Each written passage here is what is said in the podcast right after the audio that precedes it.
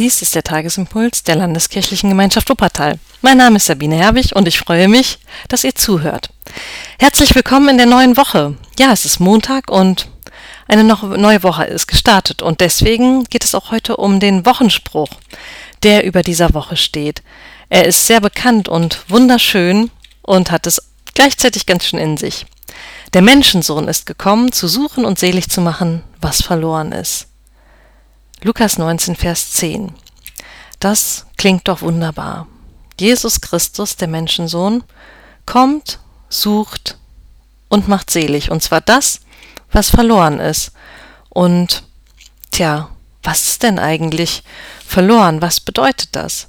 Wir haben im Gemeindegespräch letzten Mittwoch da sehr, sehr rege diskutiert und uns ausgetauscht. Und es war ganz wunderbar, weil wir doch irgendwie auch verschiedene Spuren und Wege hatten. Das Bedeutet also, Jesus sucht mich und dich und jeden Menschen. Und er scheut nicht, da auch Wege zu gehen und verlorene Menschen so erstmal anzusehen, wie sie sind. Denn die Voraussetzung dafür, dass Jesus uns anblickt und uns sucht, ist nicht, dass wir Buße tun oder dass wir schon anfangen zu glauben und Jesus in unser Leben einladen, nachdem wir alles tippitoppi in Ordnung gebracht haben.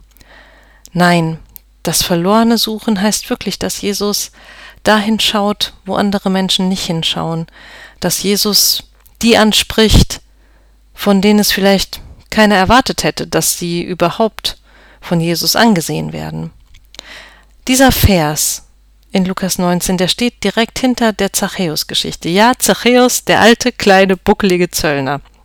Von dem haben wir schon seit der Konfirmandenzeit immer wieder gehört. Eine sehr eindrückliche Geschichte.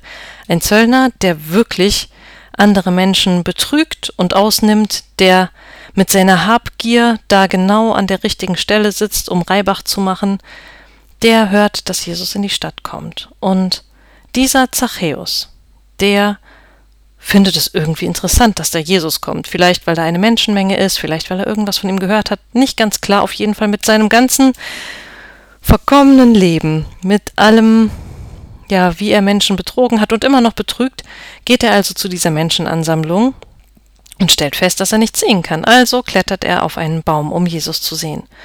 Und dann, dann geschieht das Unbegreifliche. Jesus guckt ihn an und sagt, zu dir möchte ich heute zum Essen gehen. Und das erstaunt nicht nur Zachäus, das erstaunt auch alle Menschen drumherum, die vielleicht bessere Menschen sind, die sich mehr für Jesus interessieren. Jesus sieht diesen verlorenen Menschen an und sagt, zu dir werde ich gehen zum Essen. Und das ist doch für die, die schon glauben oder die ihr Leben im Griff haben, die vielleicht sogar schon Buße getan haben, auch eine Provokation, dass Jesus zu einem Menschen geht, der nicht nach den zehn Geboten lebt, der sich nicht dafür interessiert, was seine Habgier mit anderen Menschen tut. Jesus geht zu ihm, ohne Vorbedingung.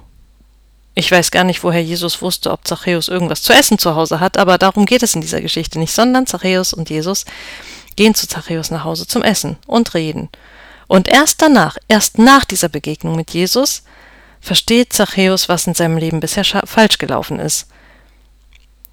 Er sagt, ich möchte alles, was ich Menschen Schlechtes getan habe, um ein Vielfaches zurückgeben. Ich möchte nicht mehr betrügen.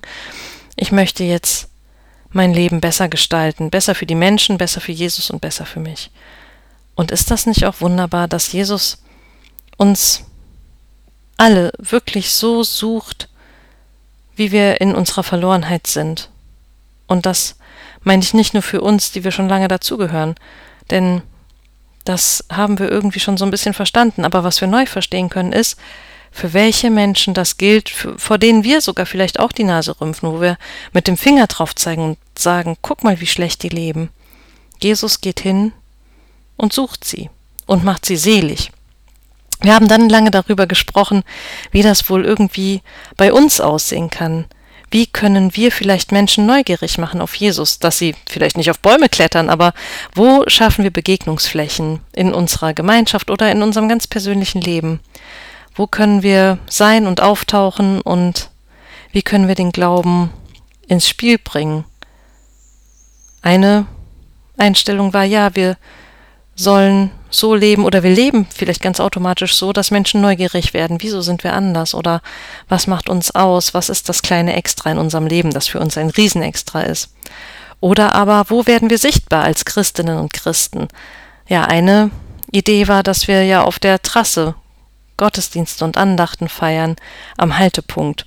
Und dass wir dort sichtbar werden und vielleicht Menschen einfach nur aus Neugierde stehen bleiben und zuhören und merken, dass das mehr ist als einfach nur ein netter Ort, dass da Jesus persönlich ist, der die Menschen sucht und selig machen möchte. Und ja, solche großen und kleinen Gedanken bewegen uns ja immer wieder. Und wir haben überlegt, wie das in unserer eigenen Jugendarbeit vielleicht auch damals war, dass Jugendliche da sind, die eigentlich von Jesus gar nichts wissen wollen und trotzdem sucht er sie. Und die haben vielleicht nur Lust, Schlagzeug zu spielen, weil es in einer Jugendarbeit möglich ist, und auf einmal sind sie später Jugendleiter. Das sind genau die Momente, wo Jesus Menschen, die neugierig waren, irgendwie bewegt hat und sie auch Stück für Stück dahin geführt hat, ja, wo seine Regeln gelten, die Regeln der Liebe, der Vergebung, der Versöhnung.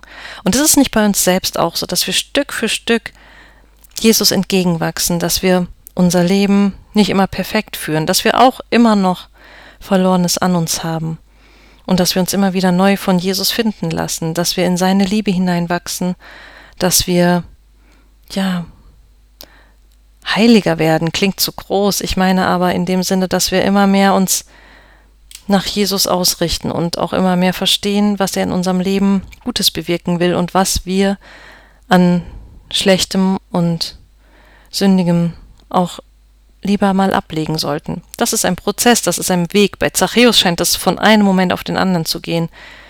Aber ich bin trotzdem froh, dass das die Reihenfolge ist, dass Jesus jeden Menschen ansieht und sucht und selig macht und dass es danach auch an uns ist, zu ja, Veränderung zuzulassen und den Glauben in unser Leben zu holen und uns von Jesus verändern zu lassen, auch in unserem ganzen Menschsein.